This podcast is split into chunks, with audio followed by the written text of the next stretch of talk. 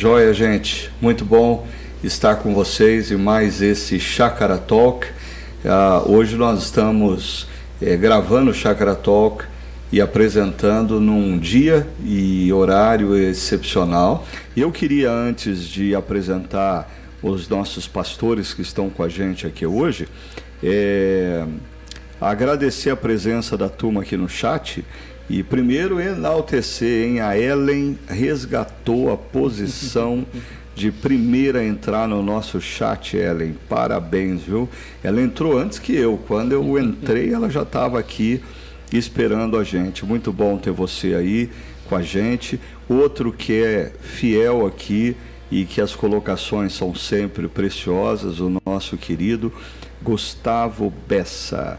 Eu, eu ia falar semana passada e eu recuei, mas eu pedi autorização para eles no domingo e eles me autorizaram. O Gustavo Bessa, ele está feliz a beça, porque ele e a Isa estão grávidos. Mais um bebê oh. chegando na nossa comunidade e uh, apertando e pressionando a nossa necessidade uh, de reformulação lá do nosso berçário, né?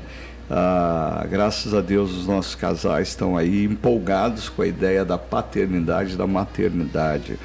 O Noel Ribeiro também está por aqui. Noel, seja bem-vindo, viu? Ah, o Renato Fátio, a Mara Márcia Schoder, aqui eu vou inventar a pronúncia. A Noêmia está por aqui também. É, e dando um alô aí pro Noel, hein?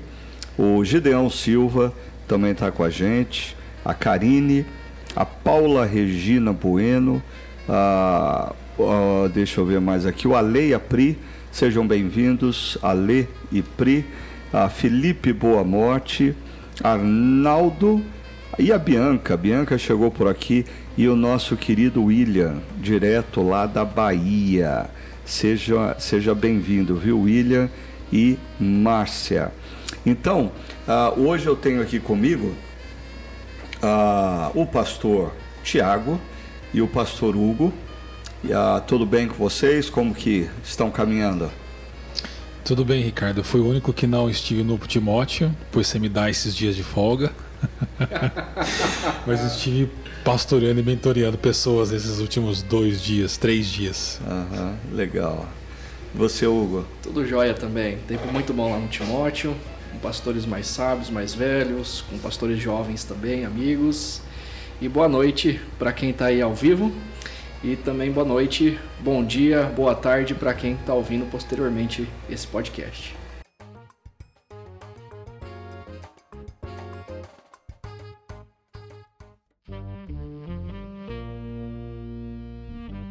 É e, e interessante fazendo o link da nossa conversa aqui com essa experiência dos 25 anos do Projeto Timóteo, ah, nós tivemos a presença lá, falando para a gente, do reverendo Messias Anacleto Rosa. Eu não sei quantos conhecem o reverendo Messias, mas é um homem ah, fantástico, é, de uma sabedoria brutal, ah, com 86 anos de idade ah, e nos abençoou tremendamente e um outro que estava com a gente ali, ah, o Ricardo Barbosa, conhecido de muitos, ah, que nos trouxe uma palavra fantástica nessa manhã sobre a importância da igreja valorizar ah, o ancião e ele trabalhou com a gente a diferença entre o que é uma pessoa idosa e o que é um ancião, né? e, e quanto nós precisamos é, dessa figura na nossa caminhada cristã, do ancião. E até, a, a, Tiago, você que estuda há, há tempos aí Apocalipse, o reverendo Messias é, fez a menção de que acho que é em Apocalipse 4, né? Ah, os seres viventes se curvam e ah, os doze anciãos, doze referente a Israel, doze uhum. referente aos apóstolos, mas os 24 anciões, eles se curvam e ele fez menção, uh, não são jovens que se curvam, são anciões. Né? Uh, mostrando a importância, tanto na história de Israel como na história é, da igreja, dessa figura é, da pessoa a, mais experiente, a pessoa mais sábia, uhum. e também relacionado ao Novo Testamento, que é a sua especialidade. É, Tito nos fala, né? quando Paulo escreve a Tito, é, Paulo diz que os homens mais velhos, mais experientes devem ensinar os mais novos e as mulheres ah, mais experientes devem ensinar as mais novas.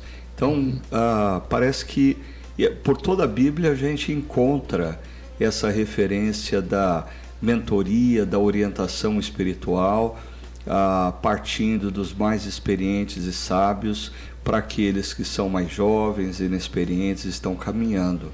É isso mesmo, Thiago? Sem, sem dúvida, Ricardo. E, mas essa não é só uma questão ah, do povo de Israel ou da igreja, mas dos povos mais antigos. Uhum.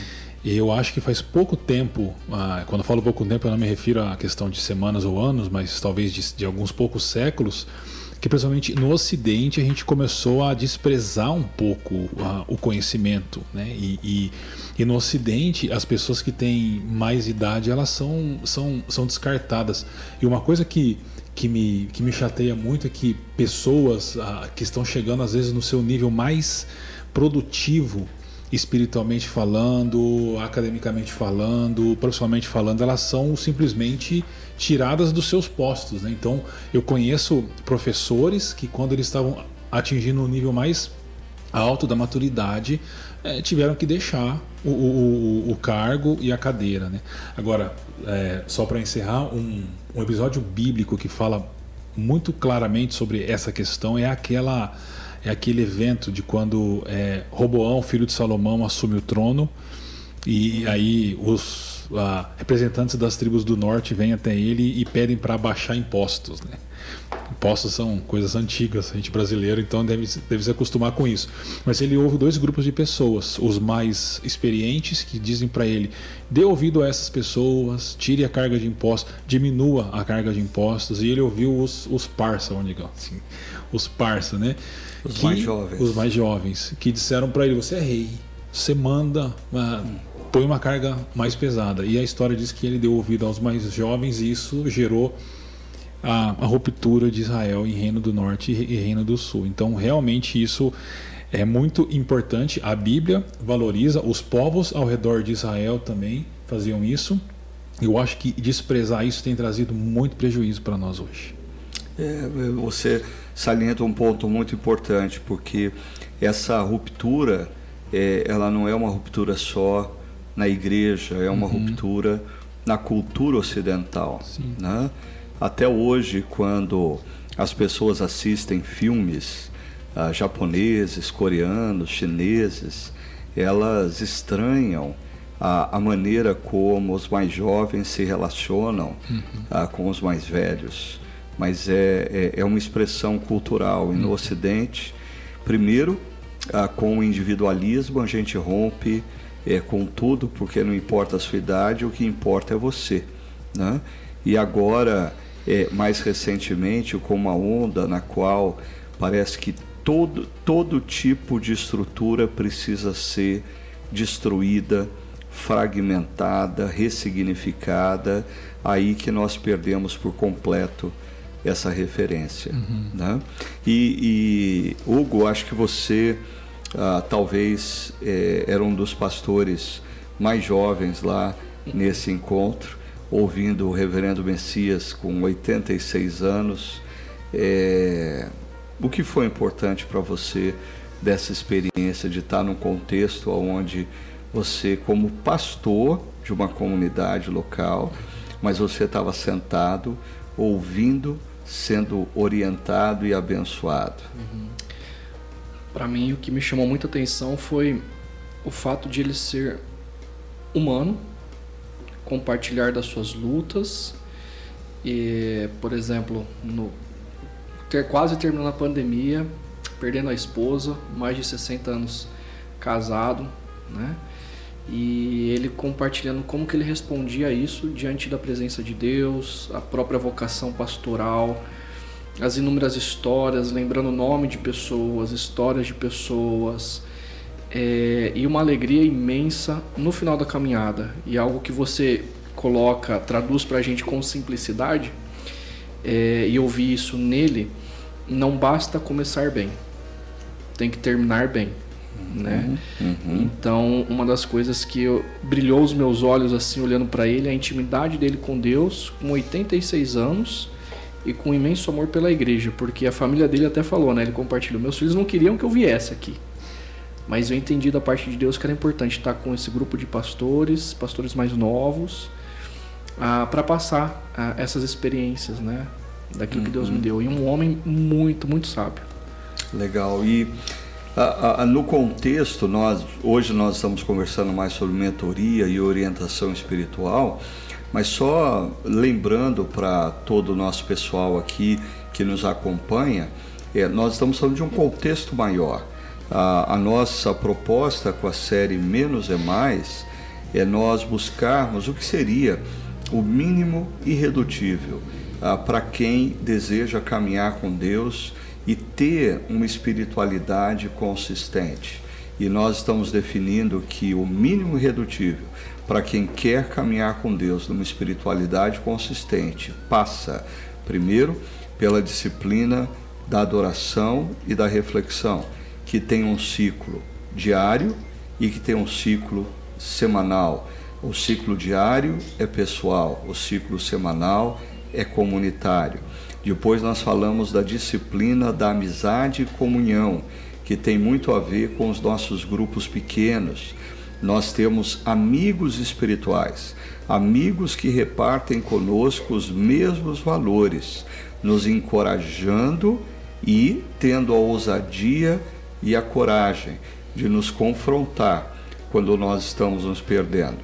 E aí, nós falamos no último domingo sobre a prática da mentoria e da orientação, que seria ah, essa intervenção pastoral, não necessariamente feita é, por um pastor ordenado, ah, mas alguém que tem uma experiência, uma caminhada e que tem dons da área do pastorado. Então eu queria ah, perguntar para o Tiago, Tiago, é, ah, assim, me parece tão simples construir uma, uma, uma estrutura de uma igreja local é, consistente, que ofereça para as pessoas uma caminhada saudável. Ah, por que as nossas igrejas, de maneira geral, ah, ah, não, percebem isso? Quais são os, os por que, que algumas igrejas locais acreditam que é, é, atividade que vai gerar espiritualidade ou uma série de atividades sem conexão nenhuma, sem um programa de discipulado das pessoas? Uhum. Explica o inexplicável para gente, pois por é. favor. Então é difícil, né? Mas assim, pensando rápido, Ricardo, pessoas que precisam de atividade o tempo todo são crianças. Então hum. eu tenho, sou pai de criança, ah, você tem netos hoje, o Hugo tem três lá. E quando a gente vai para um lugar, por exemplo, vai para um restaurante, vai para algum lugar, a nossa preocupação como pais é: eles vão, eles vão ter alguma coisa para fazer? Senão estão perdidos, né? Então, crianças precisam de atividade o tempo todo. Uhum. Então essas igrejas que são pautadas por atividade, igrejas até que um autor de um livro que eu li que ele disse que ele chama de igrejas é, 24 horas, 7 dias por semana, são igrejas que entretêm os seus membros como um, um espaço kids e um buffet entretém uhum. as crianças. Uhum. Mas não conduz à maturidade. E aí eu acho que uhum. esse é o grande problema. As igrejas não têm um processo claro simples e sólido de maturidade cristã. Uhum. Então, in, entretém seus membros. Só que o problema é que esse é um, é um saco sem fundo. Você precisa de todo dia, de toda semana, uma coisa nova, algo novo. Porque criança cansa rápido do brinquedo, ela tem que trocar. Uhum. Então, eu acho que essas igrejas não têm um, um processo claro, é, sólido e simples de discipulado e maturidade, que é o que na chácara a gente tem e a gente bate pesado em cima nisso, porque a gente acredita nisso. Uhum. Posso acrescentar? Claro, fica à vontade. É, a minha leitura, né? Eu lembro de olhar para minha história, olhar pra, na igreja que eu cresci, a cidade que eu cresci, igre, cidades que eu pude visitar. E a sensação que eu tinha, a minha, a minha, eu olhava, eu passei a olhar a partir de uma visão sociológica. Quando nós vamos para regiões mais na borda da cidade, mais periféricas, as pessoas elas não têm eventos. E aí o que aglomera pessoas são eventos sociais. E a igreja, sociologicamente falando, ela começou a competir com eventos sociais. Algumas igrejas na periferia deram muito certo, então por isso tinha inúmeras atividades com as pessoas. É, Quinta-feira do estudo bíblico da doutrina, sábado, sexta-feira do adolescente, sábado do jovem, aí um monte de programação. Era de, domingo de manhã, domingo à tarde, era coral, não sei o que. E aí aglomerava pessoas. Só que na medida em que a sociedade foi, ou a, a, os bairros foram ganhando ou tendo uma guinada sociologicamente falando, as pessoas foram fazendo faculdade, as pessoas foram tendo mais estudos e a igreja não supria mais com eventos, elas foram se afastando. É a minha sensação. E aí é o que o Tiago está falando. A gente passa a viver a estrutura em função das pessoas estarem juntas ah, em torno de um evento, ao invés das pessoas estarem juntas a partir da missão, uhum. o que não gera maturidade. Sim. Eu, eu tenho amigos assim, eu lembro que eu cantava num coral de jovens, eram jovens, tinha adolescentes, tinham 80. Hoje, se eu olho para trás e tento olhar naquelas fotos, quantos estão? Pouquíssimos. É interessante porque quando eu, eu olho para a minha caminhada também, apesar de eu ser muito grato pelo que Deus fez no Sim. meu passado, é, no contexto da, da igreja local que eu cresci, ah, é, é, interessante, eu acho que a, a experiência comunitária é, marcou profundamente a minha vida. No entanto, era uma comunidade altamente ativista. Então, primeiro, jovens tinham que ter programação todo sábado, por quê? Porque se não tivesse programação sábado, ia para o mundo. Uhum. Né? A, a, domingo nós passávamos praticamente o dia inteiro.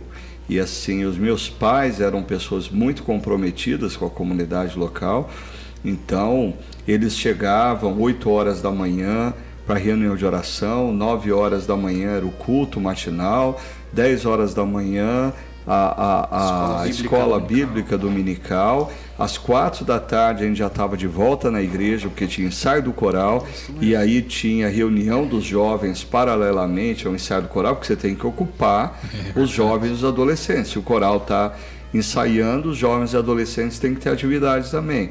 O culto às, seis, às sete horas da noite, e às vezes a gente saía dez horas da noite, ah, não tínhamos carro, e voltávamos para casa e o meu pai ia trabalhar cedo no dia seguinte. Mas o que eu ia destacar, apesar de tanta atividade, eu não me lembro é, de, que, que a igreja trabalhava com a construção com a formação da nossa espiritualidade. Até assim, o culto da manhã era um tiro numa direção, a escola bíblica dominical era um tiro numa outra direção, o culto da noite era um tiro na outra direção. E o momento em que a igreja vivia o seu ápice, via de regra, era um evento com um pregador de fora. Isso. E aí foi quando eu conheci o reverendo Messias Anacleto Rosa, é. que sempre, quando, ele, quando falava não, no aniversário da igreja, o reverendo Messias Anacleto Rosa vai estar por aqui. É até interessante, né? Porque daí o próprio pastor falava: convidem seus amigos. Bom, isso significa que no, no dia a dia da igreja não vale a pena você convidar seus amigos. Quando ele fosse pregar, não vale a pena. É, só quando tivesse um pregador de fora valeria a pena. Ou seja, era, era muita atividade, mas não existia uma construção consistente. Por que nós fazemos o que uhum. fazemos, como fazemos? Não existia isso. Sua experiência foi é, assim também, é, Tiago? Eu não sei se você fez o que eu fiz. É, você convidou um monte de gente para pregar, né, Tiago? Não, também convidei. Mas tinha esse ritmo assim, Ricardo, na igreja que eu pastoreei, é, numa chácara que tinha ah, um culto às nove, escola bíblica dominical, dez e meia, e um culto às 18, 18 e 30, e cada um para um lado. E aí isso me incomodou, porque eu comecei a pensar, né? Eu ouvi até você lá no seminário, CTPI, na, na época. E aí eu fiz uma pesquisa. Na segunda-feira eu ligava para algumas pessoas da igreja de manhã e dizia: O que, que você aprendeu ontem? Ninguém lembrava. Aham. Ninguém lembrava nada. Uhum. Dava uns chutes às vezes, sabe? E aí eu falei, a gente tem que fazer alguma coisa, né? Aí eu tentei algumas coisas, mas igrejas que estão muito engessadas é, é bem difícil de você mudar. Mas o ponto que eu queria destacar é esse. Se você pega alguém de uma igreja como essa, que as pessoas são abençoadas de uma forma ou de outra, não tem jeito. A comunidade, não existe nada mais especial sobre a face da terra do que a igreja de Cristo. Isso é uma, é uma certeza que eu tenho. assim. Uhum. A igreja é muito especial, mesmo ela cheia de defeitos, né? Uhum. Mas quando a gente tem intencionalidade e nós podemos e devemos ter, é, isso ajuda na nossa missão. Então, é, essa experiência que eu, que eu fiz me, me marcou muito, porque a gente despende uma, uma, uma energia enorme para na segunda-feira de manhã a pessoa não lembrar nada do que aprendeu no domingo. É. E, eu acho que para o pessoal que está assistindo esse podcast e, e participa da nossa comunidade, a Chácara Primavera, é, é importante as pessoas perceberem que existe uma razão pela qual nós fazemos o que fazemos como fazemos.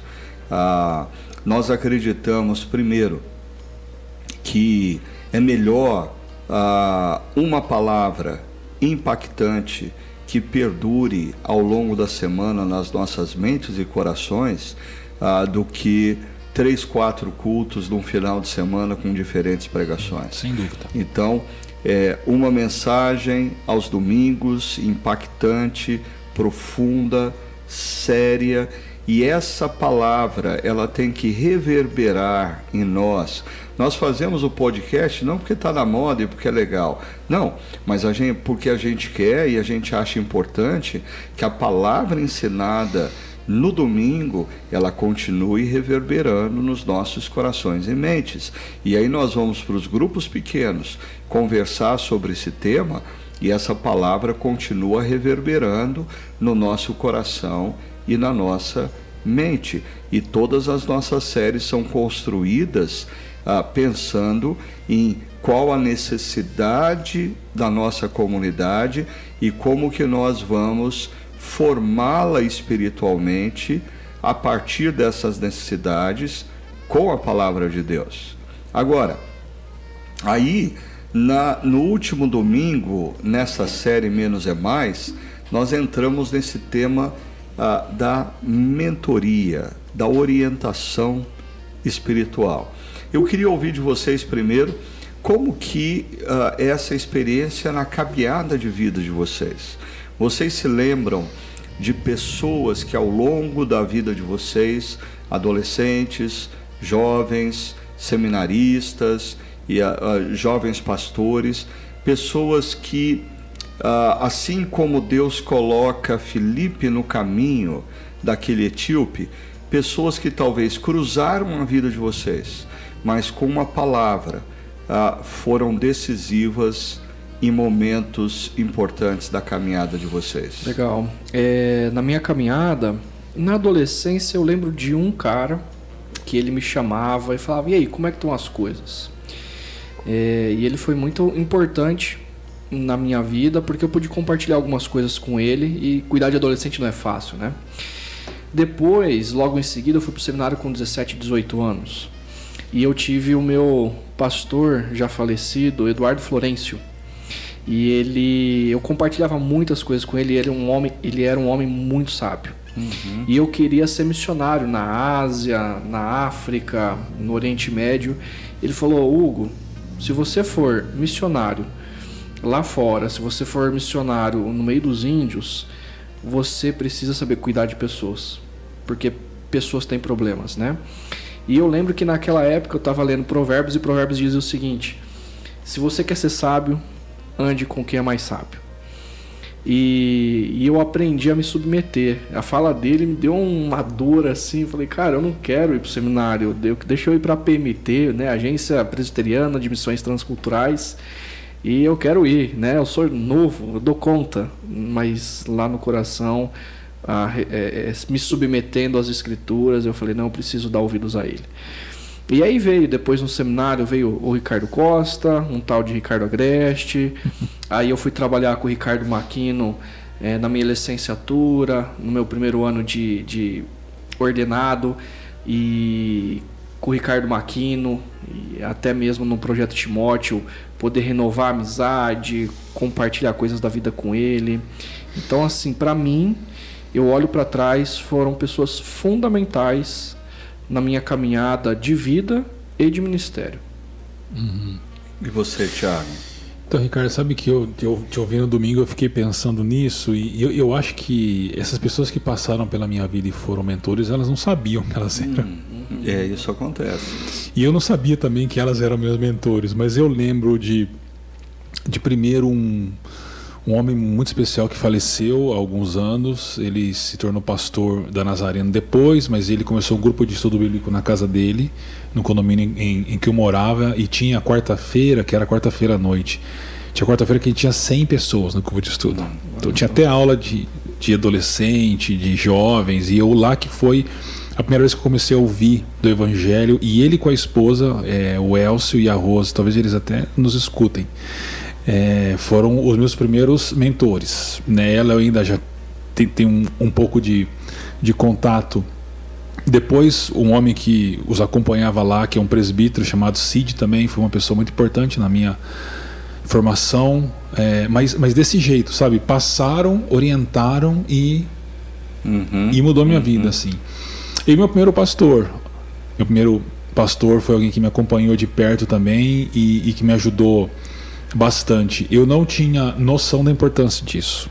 Né? Mas olhando para trás hoje, eu percebo como que a presença dessas pessoas e a fala dessas pessoas fez com que eu tomasse caminhos que eu talvez não tomaria se não tivesse ouvido. Seu primeiro pastor foi quem? Reverendo Silas? Não, foi o Reverendo Irã Ribeiro dos Santos. Ah, legal. Irã. Okay. É. Foi meu aluno. Foi, seu aluno. Você está ficando velho, Ricardo. Muito, muito. É, é interessante porque eu, quando olho para trás, é, eu teria muitas pessoas para mencionar como pessoas importantes, decisivas, mas na minha adolescência ah, tinha um, um, jovem casado ah, na época, né, chamado Daniel. Daniel e a Verônica. E o Daniel ele, ele cuidava dos adolescentes da igreja. E ele era diretor de um colégio objetivo ali em São Paulo, na Teodoro Sampaio, e nós íamos jogar futebol, basquete, vôlei, dentro do colégio objetivo que ele era o diretor. E eu me lembro de várias situações assim que ele, eh, na hora que a gente estava descansando, depois de beber água, ele sentava e conversava, às vezes ele me chamava atenção, porque ele tinha visto o meu comportamento, sempre muito competitivo. Né? E, e o Daniel foi uma pessoa muito preciosa naquele momento da minha juventude, porque eu, eu, ah, eu depois, mais tarde, eu fui conhecer o que o Dr. Eugene Peterson diz que ah, os adolescentes ele não precisa ter à frente um outro adolescente, eles precisam ter ah, alguém que os convite à vida adulta. A mesma coisa o jovem, o jovem não precisa ter um outro jovem, ele precisa ter alguém que o convide à vida adulta, né? Ah, e o Daniel, ah, ele tinha essa, ele era casado ah, e o interessante é que anos mais tarde, muitos anos mais tarde, um dia chega uma jovem na chácara primavera e depois de um encontro da noite, ah, ela fala: Sabe de quem ah, eu sou filha? Eu falei: Não, não faço a mínima ideia. Ela falou assim: Eu sou filha do Daniel, era a Tati Neves. Nossa. E aí eu tive a oportunidade de, durante um tempo, cuidar, pastorear a, a querida Tati, que hoje está lá no Canadá, com que seu legal. esposo Rodrigo. Né? Então é, eu, eu, tive a oportunidade de cuidar da filha de quem cuidou de mim uhum. quando adolescente. Uhum. E ah, deixa eu aproveitar aqui, o Vinícius Rios, ele diz, ouvi um chamado no domingo para ser mentor. Como começar? Ah, ele ouviu um chamado para ser mentor. Como que o Vinícius Rios pode começar a ser mentor? O que, que vocês diriam para ele? Bom, eu diria que primeiro ele precisa ter um mentor. Hum. Primeira coisa seria isso. E a segunda, ele é retomar as características que você trouxe de Felipe na hum. mensagem. Hum. É, tem os três S's uhum. que você trouxe, que é serviço, sofrimento e solidez aí, discernimento, que eu acho que essa é uma característica muito especial de um mentor ou uma uhum. mentora. Uhum. O, a obediência também importante e aquele e aquela disposição de se mover do, do extraordinário para o ordinário por causa da obediência. Uhum. Então eu diria, precisa ter um mentor e precisa valorizar essas é, características que você destacou que Felipe tinha, né? Legal. E você, o que, que você acrescentaria aí para o Vinícius? Uhum.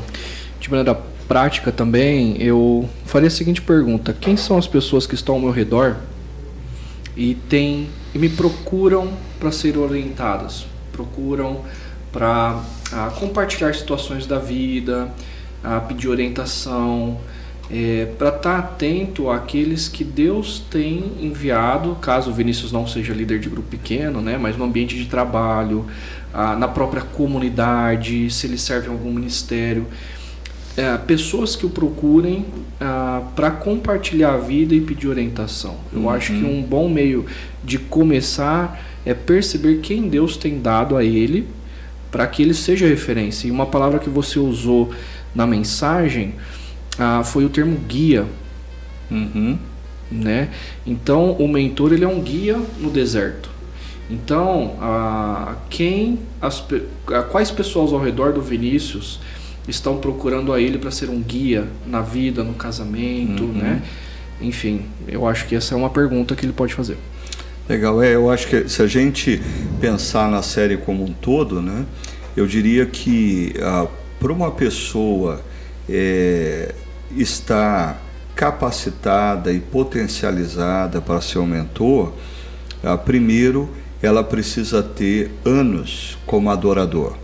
Hum. Adorador diário, na leitura da palavra, na reflexão da palavra, ah, na adoração comunitária. Ele também precisa ter anos de caminhada ah, de amizade espiritual, de, de grupo menor, eu acho que a experiência de ser confrontado, a experiência de ser encorajado, nos ensina como nós vamos fazer o processo da mentoria e também ah, o processo de ser mentoriado, ou seja, ah, uma pessoa antes dela assumir essa responsabilidade de ser um mentor espiritual, ela deve ter facilidade e experiência nessas práticas espirituais, da adoração e da reflexão, uhum. da amizade, da comunhão e de se deixar uh, uhum. orientar e, e, a uhum. mentoria, como o, o, o Tiago colocou aqui para gente. Né? Agora, relacionado a isso, o Tiago até uh, fez menção da importância do discernimento, porque para mim é, uma das uh, características chaves da mentoria espiritual ou do orientador espiritual é a capacidade de nos ajudar a discernir entre os ruídos da nossa própria alma e a voz de Deus. Né? E para mim fica muito claro que é isso que acontece com Samuel.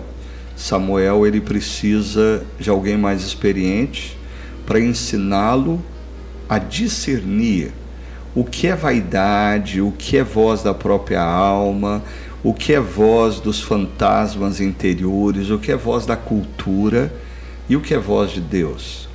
E, deixa eu ver se eu acho aqui, ah, o Arnaldo diz: Felipe obedeceu e foi até o eunuco. Gostaria que vocês falassem um pouco sobre o ouvir a voz de Deus. Dentro dessa perspectiva da mentoria, como que nós crescemos na direção ah, de discernir a voz de Deus para poder ajudar outras pessoas a discernirem. Uhum.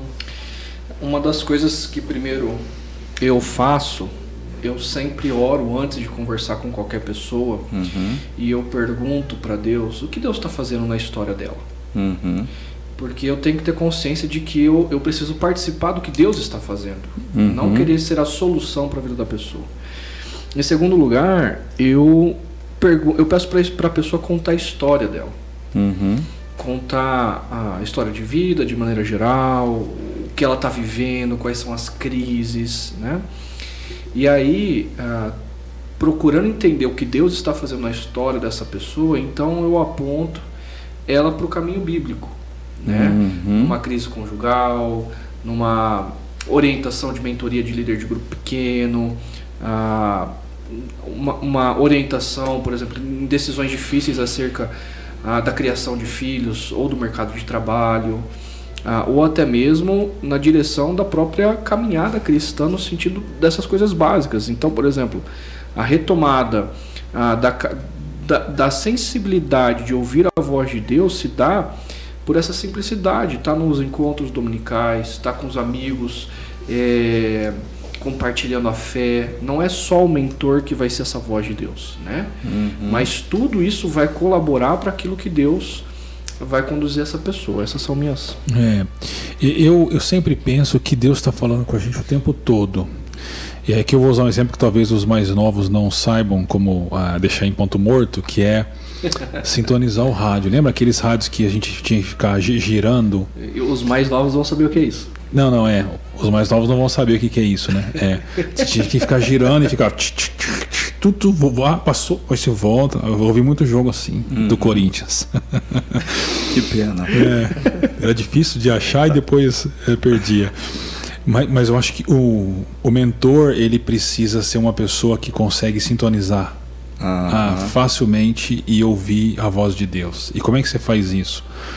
Eu acho que quanto mais cheio da palavra de Deus nós estamos, mais sensíveis à voz de Deus nos tornamos. Uhum. É, porque essa questão de Deus falar com a gente é uma questão ah, delicada, porque eu acho que a gente pode ir para dois extremos. Um de que a gente diz que Deus é, não fala nada e o outro que tudo é Deus, né?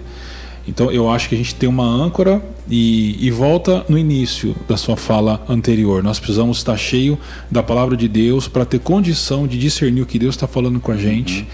de sintonizar essa rádio e, e no momento em que você está conversando com a pessoa, você ter, você conseguir entender o que Deus está te mostrando e te orientando a, em direção àquela, àquela pessoa. Claro que uma outra coisa é você estar tá ali, né? Uhum. Você está ouvindo o que aquela pessoa está dizendo de verdade. Você não está só olhando para ela e pensando em outras coisas. Você realmente tem que estar tá conectado. Uhum. Eu diria essas duas coisas. Você tem que estar tá cheio da, palavra de Deus para poder discernir a palavra de Deus. E você está conectado com a pessoa realmente, emocionalmente, no momento, para você ter condições de discernir. Interessante. Quando você usa essa analogia do, do botão é, do rádio para dar é, é, é, a frequência, né? Para é encontrar a frequência, a, me veio à mente assim que é, primeiro nós precisamos através da leitura da palavra é, encontrar a frequência a, que Deus fala aos nossos corações através da palavra. Aí nós precisamos encontrar a frequência é, é, do que Deus está fazendo na vida da pessoa com quem a gente está conversando. Então, o Hugo enfatizou essa questão da importância de perceber o que Deus está fazendo na vida da pessoa, a agenda de Deus naquele momento, ah, e o Tiago enfatiza a importância da gente estar sintonizado à palavra de Deus e aos valores para poder mostrar qual é a vontade de Deus para a vida da pessoa.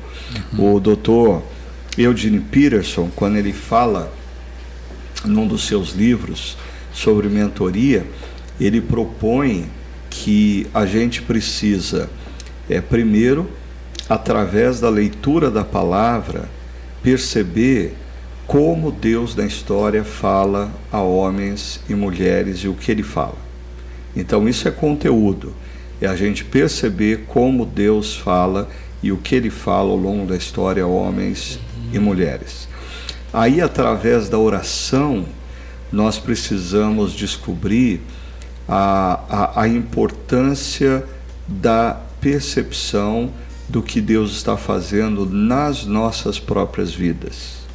E aí ele diz que o terceiro movimento é a mentoria, que é, é, é a junção da palavra e da oração. A palavra que me dá a percepção de como Deus fala e o que Ele fala, a oração do que Deus está fazendo na minha vida, a mentoria é a percepção do que Deus está fazendo na vida do outro e o que Deus tem a dizer e falar a vida do outro. Agora, é, tudo isso que a gente está falando aqui, a gente está pontuando nesse processo de mentoria que parece que o, o ponto de referência não é a, a opinião pessoal é, do mentor, porque muitas pessoas têm medo disso. Uhum. Né?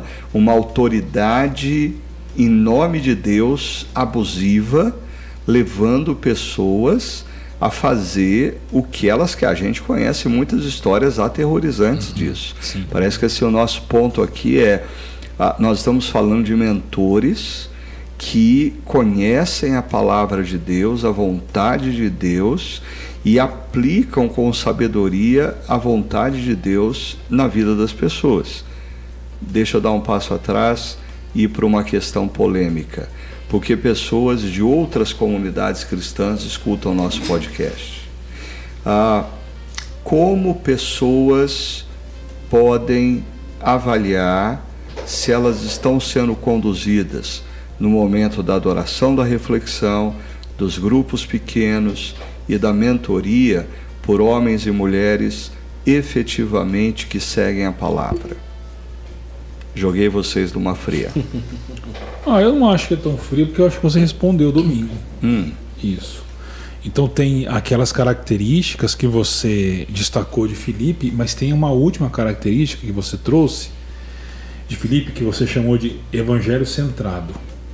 Uhum. Então o Felipe é um mentor é, centrado no evangelho. E os mentores bíblicos são esses, ou mentoras também, que temos muitas, graças a Deus. São, mas são pessoas centradas no Evangelho. Então, essa eu acho que é uma característica que é inegociável para um mentor ou uma, uma mentora. Então, essas pessoas elas podem comparar o que elas recebem nessas pessoas com o evangelho que elas têm diante delas. Uhum. Então, existem outros caminhos, o Hugo pode dizer, mas eu, eu destacaria esse a centralidade do evangelho não só na fala do mentor, mas na vida do mentor ou da mentora, na vida uhum. dele. Se a vida é centrada no Evangelho e tudo que ele diz também, ou ela diz, é centrado no Evangelho. Uhum. Eu acho que uh, o exemplo que você deu entre o vendedor de mapas e os guias de deserto, essas são características que dá para trazer discernimento se esse mentor de fato é alguém uh, que é coerente com aquilo que ele está propondo ser, né? Ou esse líder religioso. O vendedor de mapa, por exemplo, você coloca lá, ele é um cara que gosta de ser personalidade, ele vende ideias e produtos, eles são espertos e oportunistas e eles são inacessíveis. Uhum. Esses caras eles estão querendo alguma coisa em troca. Uhum. Né? Já os guias são pessoas né? São pessoas que sabem das suas limitações, dos seus erros, dos seus pecados, são companheiros de jornada, né? Então, eu vou mentorear alguém, eu não vou simplesmente jogar um balde de água fria na pessoa e, e me isolar da vida da pessoa, não. Eu vou caminhar com ela diante daquilo que a, as escrituras estão orientando e sabendo que a vida da a pessoa é uma vida é uma família, é um casamento, né? E aí são pessoas experientes, sábias e acessíveis. Então, assim, é, eu acredito que essa diferenciação pode trazer discernimento para as pessoas que estão nos ouvindo, para procurarem uh, entender se as, aqueles a quem elas estão dando ouvido de fato são vendedores de mapas ou guias, uhum. né? E esse discernimento é fundamental, porque a vendedor de mapa, via de regra, não está se importando muito com as nossas vidas e com as nossas caminhadas na direção uhum. de Jesus. Uma vez eu cuidei de uma, uma mulher, eu não vou entrar aqui no assunto de vida dela, mas assim, o pastor dizia que estava orando a Deus e que ela deveria se divorciar do marido para ele casar com ela. Hum. é, não são poucas as histórias de abuso Exato. espiritual.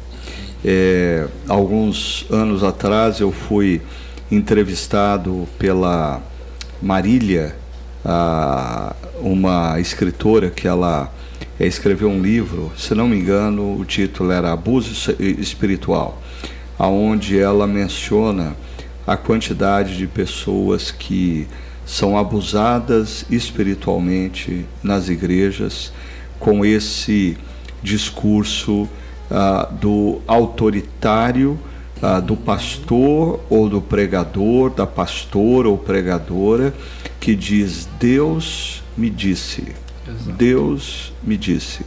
Né? E, e não é um discurso bíblico. Ah, que claramente Deus está falando através da palavra. Né?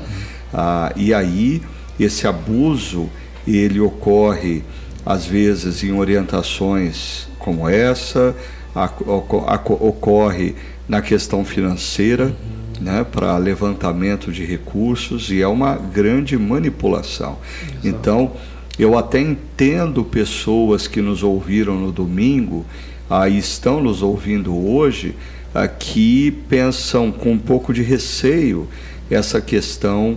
Ah, mas ah, como assim? Eu me deixar guiar ah, por um líder espiritual, por um mentor ou por um pastor. Agora, eu acho que da mesma maneira como a gente é criterioso quando a gente tem que escolher um terapeuta, ou a gente é criterioso quando tem que escolher um bom médico, uhum. né? Assim, se você vai num cardiologista e você entra no consultório dele, ele está fumando, ah, com os dentes amarelados, ah, obeso, né? ah, você olha e fala, ah, eu acho que eu vou mudar de cardiologista. É, é, se você vai num terapeuta e você percebe, percebe que a vida dele é mais complicada, embolada ah, ah, e confusa do que a sua própria vida, você fala, eu vou sair fora disso. E por que, que a gente não lida com a mesma seriedade quando o assunto é a nossa caminhada espiritual. Uhum. Nós precisamos ter. Isso não é julgamento, isso é sensatez.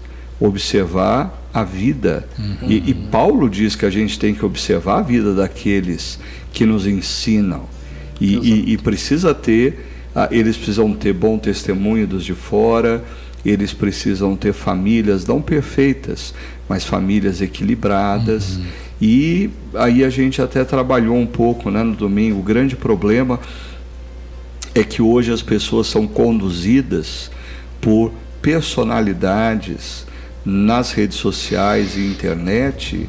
Ah, e personalidades usam maquiagem, personalidades tiram foto ah, do melhor perfil personalidades, a gente não conhece o casamento, a vida, a relação com as pessoas, uhum. o dia a dia, a gente só conhece o que é postado.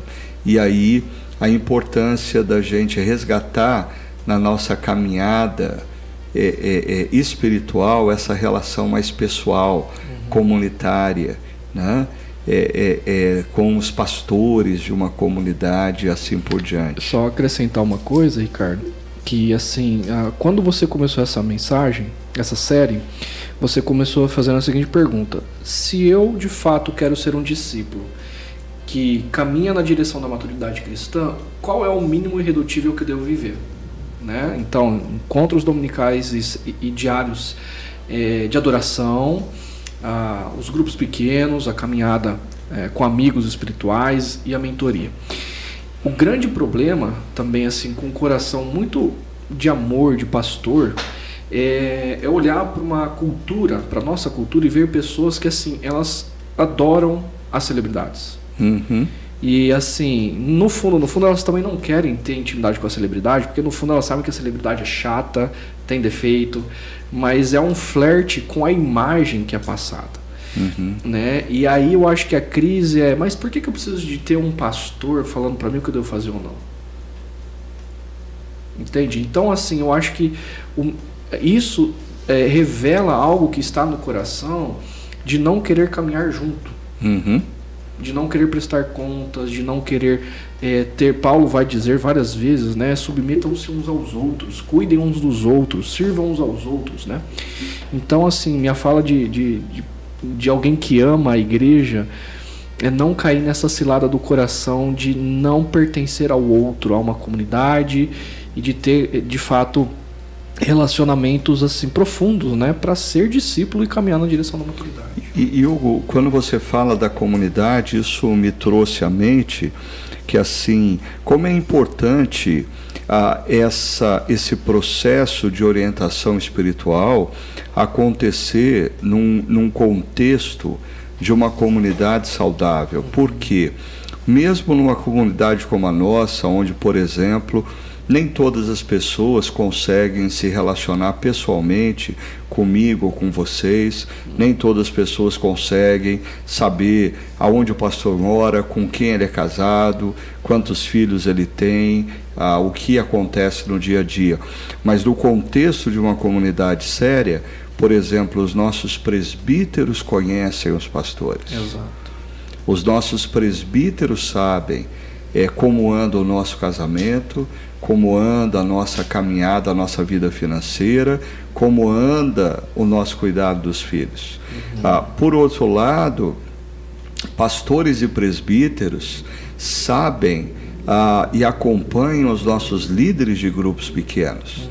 Então, quando a gente percebe que um líder de grupo pequeno não está sendo consistente na caminhada cristã, ah, nós vamos chegar para esse líder de grupo pequeno e dizer: você não pode liderar um grupo. Uhum. Ou seja, a, a, a, esse contexto de uma, de uma comunidade onde você não tem um apóstolo e uh, um bando de pessoas que obedecem, mas você tem uma estrutura de cuidado uhum. que envolve pastores, presbíteros, líderes de grupos pequenos. Essa estrutura, ela não apenas cuida mas ela nos protege de abusos. Exato. Antes do Tiago mencionar isso, eu preciso fazer menção aqui de algumas coisas. Vai pensando aí, uh, Tiago. Uh, mas assim, eu fiquei muito feliz. Uh, a Ellen, porque assim, eu não sei se vocês se sentem assim, quem acompanha aqui o nosso podcast, uh, principalmente ao vivo pelo chat, a gente vai se sentindo aqui numa comunidade né? E a Ellen está celebrando aqui. Hoje é um dia muito feliz na minha vida. Minha filha, minhas filhas estão participando pela primeira vez de um GP, o GP Teens. Que legal, Ellen. Você muito viu, Você viu quem que são? Quem que é o pastor das meninas? Ah. Levi. É. Ela diz já e, e também a Aline Bosque que está Tá morando numa outra cidade, muita saudade de você, viu, Aline? Chácara Talk maravilhoso, como sempre, muitas saudades dessa comunidade tão amada. E, e vocês também, ah, nós temos saudades de vocês também, viu? E aí a, a, a eu tinha visto aqui um outro comentário é, que eu queria destacar, Luciana Santarelli, Luciana muito querida nossa, que nos ajudou muitos anos no CTPI. Ah, olha o que ela coloca. Que bom que deu tempo de chegar aqui, mesmo no finalzinho, para testemunhar sobre a importância da minha guia no deserto. Ah, sozinho eu jamais a teria buscado. Então, obrigada, pastor, por abrir meus olhos ah, para a necessidade e por me direcionar para essa relação de amizade, cuidado, amor e aprendizado. Que legal ouvir isso de você, Lu. Muito bom. É, e, e, e percebam, ah, talvez, ah, essa questão que a Lu coloca, né? É, num determinado momento, ah, ela compartilhou comigo algumas lutas e eu disse para Lulu o que você precisa é de uma mulher mais madura que te acompanhe. E aí eu simplesmente a conectei com uma mulher mais madura que eu confio e essa relação entre ela e essa mulher mais madura está sendo uma grande bênção. Né? Legal. Ah, assim, até eu diria, a gente tem que tomar cuidado para não achar que a relação de, de, de mentoria é uma relação assim formal. Muitas vezes a gente, em situações informais, nós somos mentoriados uhum. e também mentoriamos, né? Ó, Felipe, muito obrigado por me lembrar aqui do nome completo da Marília, Marília de Camargo César, e o nome do livro Feridos em Nome de Deus. Marília é uma pessoa fantástica que fez um trabalho maravilhoso com esse livro. E a Nádia está em Ubatuba. Ah, que bom, hein, Nádia? Legal. A Mônica Santos, ela diz: em que contexto ou situação espiritual de nossas vidas devemos buscar mentoria? Precisa acontecer algo extraordinário em nossas vidas? em que contexto devemos buscá-los? ah, em tempos ordinários. Acho que deu para entender, né? A Mônica está perguntando, é, até a gente conversou um pouco sobre isso domingo. Ah, esse lance da mentoria, da orientação espiritual, é algo é, que acontece todo dia, toda semana, ou é algo que muitas vezes acontece esporadicamente. Mas quando nós devemos buscar esse tipo de ajuda? Então, Ricardo, como nós, nós aprendemos domingo, ele é crucial e pontual, né? E eu vou dar um, um exemplo que eu acho que ajuda, até para não tomar muito tempo. Ontem, lá no GP, eu usei esse exemplo. Jesus foi um mentor de algumas pessoas, certo? Ele foi o mentor de Nicodemos? Pontual. Então, Nicodemos estava numa crise. Ele e, foi mentor da mulher samaritana. Sim, sim. Sim, e, e, é, e, aí quando você assiste o The Chosen ver o Nicodemos, é interessante, porque ele estava numa crise terrível. E bastou uma conversa com Jesus. Uhum. E a vida dele mudou completamente. Isso é mentoria. Então, uhum. em, em momentos cruciais, decisivos, de decisões muito importantes e que a gente tem dúvida de que caminho tomar, essa é a hora que o mentor ou a mentora entra e traz o discernimento de Deus e as coisas se abrem e você escolhe o caminho. Uhum. É. Eu acrescentaria assim que se tiver a possibilidade de ter alguém em que periodicamente, não, não precisa ser mensal, ser mas de tempos em tempos é, se colocar diante de alguém para prestar contas da própria vida, ou para buscar discernimento, não só em momentos cruciais, porque às vezes assim a gente entra num problema na vida, aí a gente busca um mentor, né? Mas assim, um namoro, a Mônica é jovem, um namoro, poxa, a se encontrar de a cada dois meses, três meses, falar, olha, quero contar como está meu namoro, né? As situações do trabalho, os desafios, eu acho que seria saudável, uhum. para não ter um esperar ter um problema para então procurar um mentor, uhum. né? Então eu acho que esse, essa periodicidade é, seria saudável acontecer, mas também existem esses, esses uh, pessoas que passam pelas nossas vidas e, e são pontuais. Tá uhum. E tá, está tudo bem também, né? É. é eu acho que assim, o, o, o Hugo ele, ele uh, pontuou a uma relação que muitas vezes acontece naquela prática até anterior que nós estudamos das amizades espirituais, né? de amizades e comunhão. Ou seja, nós precisamos ter amigos espirituais que nós prestamos conta. Amigos espirituais que possam perguntar para a gente como vai o seu casamento, ah, como vai o seu namoro, como vão os seus negócios, como vai a sua vida com Deus. Né? E, e, eu acho que assim, a amizade espiritual ela tem essa dimensão da prestação de contas. E quando isso acontece no contexto da amizade espiritual, a, a gente é, se afasta um pouquinho de possibilidades de abuso, uhum. né? porque existem igrejas onde, por exemplo, eu me lembro ah, que o, o Levi, o meu filho, na adolescência, ele estava é, é, namorando com uma jovem de uma outra igreja, mas antes dele começar a namorar, assim, ele teve que conversar com um apóstolo lá da igreja Uau. e o apóstolo decidia se eles poderiam namorar ou não. Uhum. Né? Eu, eu, diria, ah, talvez ele deveria conversar com o pai da menina ah, e o pai da menina deveria ter uma, uma opção, mas era o apóstolo que ia decidir uhum. Se ele poderia namorar com a menina ou não. Né? Então, eu acho que uma coisa são, é essa relação de amizade espiritual, uhum. prestação de contas. E, como vocês estão colocando, eu só queria enfatizar a importância é, de. Uh, eu, eu, eu, por exemplo, eu tenho inúmeras pessoas na chácara que num determinado momento o cara veio e falou assim, pastor, eu estou vivendo uma situação profissional e eu não sei o que fazer. Assim, o que eu estudei da Bíblia, a minha caminhada com Deus, o meu grupo pequeno não foi suficiente para eu entender o que eu preciso fazer. Ok. E às vezes essa caminhada se dá num encontro, se dá em dois encontros, se dá em três encontros, mas chega um momento, está tudo bem, uhum. a gente se vê de domingo, e aí, como é que você está? E como é que está aquela questão? Tudo bem? Foi uma coisa pontual.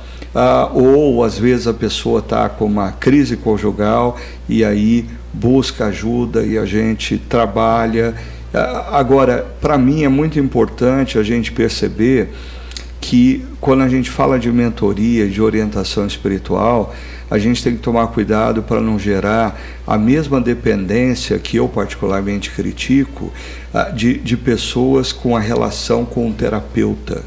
Né? O terapeuta ele precisa ser um capacitador para a gente ganhar independência. Se depois de dois, três anos de terapia eu não consigo tomar decisão nenhuma na minha vida sem antes falar com o terapeuta, isso uhum. é problemático. E também eu acho que assim, na caminhada cristã, o desafio é conduzir pessoas à maturidade. Uhum. Se pessoas estão na comunidade, eu me lembro de uma mulher no meu primeiro ministério lá em Perituba, que assim, ela, por, um, por uns três anos, é, quase que é, cada 10, 15 dias vinha conversar comigo sobre o casamento. Aí uma hora eu disse para ela, olha, eu, eu já disse para você o que eu poderia dizer e eu acho que agora você precisa tomar decisões. Uhum. Você não precisa mais de orientações, porque gera dependência. Uhum. O que, que vocês acham? Sem dúvida. Sem dúvida, mas eu estou pensando aqui, Ricardo, no que às vezes essa essa dependência ela é ela é gerada de modo intencional pelo terapeuta ou pelo uhum, pastor, uhum. pelo mentor que se alimenta disso e ganha de alguma forma com isso, né? E às vezes isso pode ser até inconsciente. Uhum. Então o que é o nosso caso aqui, o mentor, ele precisa ter muita clareza que ele deve sempre agir de modo a potencializar a independência da pessoa. Então, é um momento crucial, uma decisão, mas depois a pessoa tem que avançar, né? Então, eu acho que o mentor precisa ter essa, essa consciência e, e, e, levar isso com muita responsabilidade, não gerar dependência, porque é muito comum acontecer isso. Uhum. Né? Então, tem os dois lados da moeda. E eu acho que a sua fala, Ricardo, ele tra traz muito esclarecimento. Ah, tanto para quem está ouvindo e na perspectiva de quem quer um mentor, quanto na perspectiva de pessoas que entendem que devem mentorear. Porque a amizade espiritual é essa caminhada do grupo pequeno, uhum, né? Uhum. Como você bem colocou, da prestação de contas, momento de vida, é, que não é amizade com o mentor. Uhum. E muitas pessoas confundem. Ah, eu quero um mentor, mas no fundo, no fundo, ela, está falando assim: eu quero um amigo. Uhum. E o mentor, às vezes, como o Thiago acabou de falar. Ou eu quero alguém que me apoie. Exato. Ou o Thiago, por necessidade do cara inconsciente de eu preciso de ter pessoas ao meu redor, né, ele mantém uhum. e, e, não gera maturidade na pessoa. Então uhum. eu acho que essa fala traz muito, muita clareza do papel do mentor. A pessoa que procura amizade, ela precisa estar caminhando em, num grupo. É, o nosso tempo está esgotado, mas eu, eu precisava trazer aqui é, uma colocação. É, antes dessa colocação, ah, o Valdir Blanks ah, diz que acho também que nos dias de hoje temos muitas pessoas que têm dificuldade de se abrir com alguém e não consegue se ver em uma pessoa, não consegue ver numa pessoa firmeza ou talvez confiança uhum. para se abrir. O, o Valdir, uh, ele foi da a igreja que eu pastoreei, a igreja de Pirituba, ele e a sua esposa, nós Legal. estudamos a Elaine, estudamos a Bíblia é, durante dois, três anos em casa, ele se tornou diácono, depois presbítero, Legal. alguém que cresceu em maturidade. Mas aí vem o link e é onde eu quero encerrar, pedindo licença para quem colocar mais temas aí que não vai dar. Mas o João Sanches, ah, do Dubai. grupo Dubai, Dubai, Sérgio, o João Sanches, direto de Dubai. Oh. Aí ele diz: não tivemos tempo para essa abordagem, mas fal faltou falar um S principal, característica do mentoriado a submissão. O eunuco se submete a Filipe, aceitando ser guiado, permitindo a ação do mentor. Por que as pessoas hoje em dia têm tanta dificuldade com essa palavra submissão? Eu acho que por duas razões básicas. Primeiro, pela nossa cultura e sociedade muito autônoma e cada vez mais. E pessoas autônomas não conseguem se submeter. É um lado da moeda. O outro lado da moeda é essa dificuldade de confiar em alguém, porque as pessoas realmente. Muitas pessoas não são dignas da nossa confiança. Uhum. Porque a submissão ao mentor, ela não é uma submissão cega, uhum. mas ela tem critérios, como você já disse a respeito da vida da pessoa, tudo. Mas uma vez que esses critérios são respondidos, a, a pessoa tem que se submeter. Mas eu acho que a dificuldade tem esses dois lados, do lado do mentoriado e do lado do mentor. Uhum.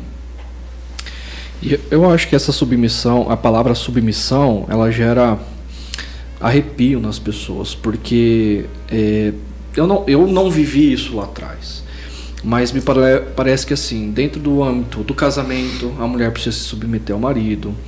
Dentro do âmbito é, eu lembro assim na minha infância ainda reverberava a questão política brasileira de ditadura etc a submissão ao governo é, etc as pessoas elas têm medo desse negócio de abaixar a cabeça e confiar plenamente cegamente né uhum. por outro lado no Ocidente a gente tem essa ação da autonomia que beira a anarquia pessoal eu faço o que eu quero ninguém tem nada a ver com isso uhum. né então, eu acho que é, as pessoas elas não experimentaram uma submissão saudável uhum. a partir da luz de Cristo. Uhum. Então, eu acho que assim elas precisam dar a oportunidade, claro que com critérios, se submeter a amigos espirituais, amizades espirituais, a mentores sérios. É, outro dia eu estava conversando com uma pessoa com uma, assim, uma cicatriz emocional gigantesca na infância dela e eu falei para ela assim: olha, biblicamente, o seu ponto é perdão. Você não precisa procurar um psicólogo, você não precisa procurar um psicanalista, não precisa tomar remédio. Você precisa voltar para casa, conversar com Deus e perdoar as pessoas que de fato feriram você. Escreve uma carta, aquele exercício que você já deu. Escreve uma carta e no final está perdoado. A pessoa no domingo seguinte ela voltou sorrindo, o que ela não fez, o que ela não fazia há décadas sorrindo e dizendo assim: Eu fui liberta. Uhum. Mas ela precisou confiar. Né? Então eu acho que essa dificuldade da submissão é. Uhum. Elas precisam experimentar. Legal. E eu, eu, eu acrescentaria aí, João, uma coisa, é, duas coisas é, sobre mentoria. que ao longo da minha vida eu percebo. Primeiro, a relação de mentoria, ela depende essencialmente ah, do mentoriado a desejar ser guiado. Uma relação de mentoria. O Tiago falou que pessoas foram mentores e nem sabem. Sim, o, eu citei aqui o, o Dr. Eugene Peterson. Eu não tive a, a, a, o prazer de conhecê-lo pessoalmente, mas ele, através dos seus livros, foi um mentor uhum. para a minha vida. Né? A semana passada eu estava viajando em alguns eventos com o Valdir Steuernagel. E eu já tive a oportunidade de falar para o Valdir no ano passado o quanto importante ele foi para a minha vida, mas talvez ele nem tinha consciência disso. Essa semana eu estava com o Ricardo Barbosa, uma pessoa que também que durante hoje eu sou amigo pessoal dele, mas durante muitos anos eu o observei à distância falando em conferências, ele foi um mentor espiritual para a minha vida, mesmo que à distância. Então, a mentoria é uma decisão da pessoa de se deixar guiar. Quando a pessoa não se deixa guiar, ela não é mentoreada, ela não está fazendo, é, ela, ela não está envolvida nessa terceira prática tão importante. Né? E a última coisa que eu diria, na própria relação com Jesus, é, o jovem rico, ah, Jesus fez o papel de mentor. O jovem rico não se submeteu problema dele. Assim, é, é, é, nós, enquanto mentores, não podemos demandar da pessoa submissão. Fantástico. Não é o nosso papel demandar submissão. Uhum. O nosso papel é ajudá-la a compreender a vontade de Deus para aquele momento. Se ela não vai submeter, aí é um problema dela. Uhum. E as consequências não são determinadas por mentores, a consequência é determinada pelos próprios caminhos errados que a pessoa toma. Papo tá bom, mas a gente avançou bastante no horário hoje, mas acho que foi bom, né, gente? Eu acho que Muito foi bom. um papo bem legal, gostoso. É, desculpa de não ter conseguido ler os comentários de todos vocês aí que colaboram. Ah, o Gustavo Bessa ele está defendendo a tese dele aí que nós vivemos numa cultura que ele chama de do it yourself ou uh, do it by yourself, né? É, é, é, dessa independência, dessa autonomia. É verdade, Gustavo. Assim, eu acho que e, e a gente precisa perceber que ah, essa cultura está sendo incorporada na espiritualidade cristã e isso é sincretismo é sincretismo. A gente precisa perceber que a gente está desvirtuando a, a, espiritualidade cristã. Então, queria agradecer ao Hugo, ao Tiago, por é, nos oferecerem essa noite aqui de reflexão. Queria agradecer a todos vocês que nos acompanharam aí ao vivo ou vocês que vão ter acesso a esse material ah, em algum momento ah, do seu dia, nos próximos dias. E antes da gente encerrar, próximo domingo nós temos um momento muito especial na nossa comunidade, que nós vamos encerrar a série Menos é Mais ah, com a Santa Ceia. Então, se você aqui de Campinas e região, esteja com a gente no Espaço Paineiras, 9, 11 ou 19 horas no Espaço Barão, às 10 horas da manhã, ou se você não é da região de Campinas, ah, prepare os elementos e nos acompanhe através do chácara.org, ok? Deus abençoe a todos, que todos tenham um excelente resto de semana e foi muito bom estar com todos vocês. Até a próxima.